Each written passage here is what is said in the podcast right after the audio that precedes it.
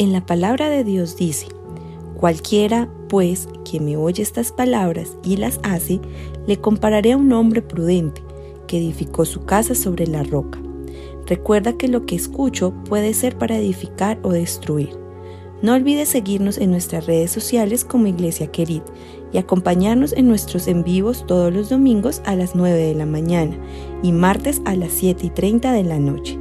Dios te bendiga hoy y siempre. Dios bendiga a cada uno de mis amigos y hermanos en esta mañana, en la cual nos acompañan siempre por estos medios. La creación de Dios muchas veces nos sorprende y siempre nos enseña. Qué maravillosa frase. David nos testifica que los cielos proclaman la gloria de Dios, dándonos a entender que Dios enseña o nos enseña a través de su creación y que Él la hizo para nuestro bien. Y de esa misma manera, nosotros debemos aprender a hacer el bien a nuestro prójimo. Miremos lo que nos dice la Biblia, cómo debe ser nuestro comportamiento en nuestro diario vivir para que haya esa sanidad en nuestro corazón y en los demás. Hebreos 13:16 dice, y no os olvidéis de hacer el bien y de la ayuda mutua, porque de tales sacrificios se agrada a Dios. También la Biblia nos dice, contribuyendo para las necesidades de los santos, practicando la hospitalidad. Eso lo podemos ver en Romanos 12:13. Miremos algo que estuve leyendo y dice de la siguiente manera. La solidaridad no es un sentimiento superficial, sino la determinación de buscar el bien común. Aleluya. Cuando comencé esta reflexión les expresé que la creación de Dios nos sorprende y nos enseña. Muchos sabemos que las temperaturas bajas son las predilectas para aquellos que no soportan el calor o la humedad. Sin embargo, hay lugares donde el clima es muy, muy por debajo de cero y el congelamiento, la nieve amenazan la vida.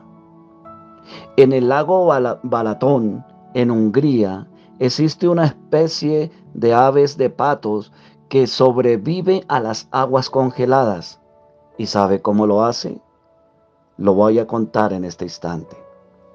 Nunca deja de nadar y como están unidos como manada, ellos instintivamente, instintamente, perdón, van turnándose por grupos y patalean sobre el lago congelado ah, para impedir que se forme hielo y así se proveen de alimentos para subsistir hasta el verano. La aplicación para nosotros, el problema de nosotros hoy día, es que nuestro orgullo y egoísmo nos impiden contribuir con nuestro prójimo. Y solo podemos ser sanos de nuestro corazón para poder contribuir cuando dejamos que Jesucristo entre a nuestra vida y le reconozcamos que somos pecadores y que le aceptemos como nuestro Salvador. Solo de esa forma podremos ser solidarios y benévolos. Y contribuiremos con qué? Con la salvación para las almas de aquellos. ¿Por quién? Por medio de la predicación del Evangelio de Jesucristo.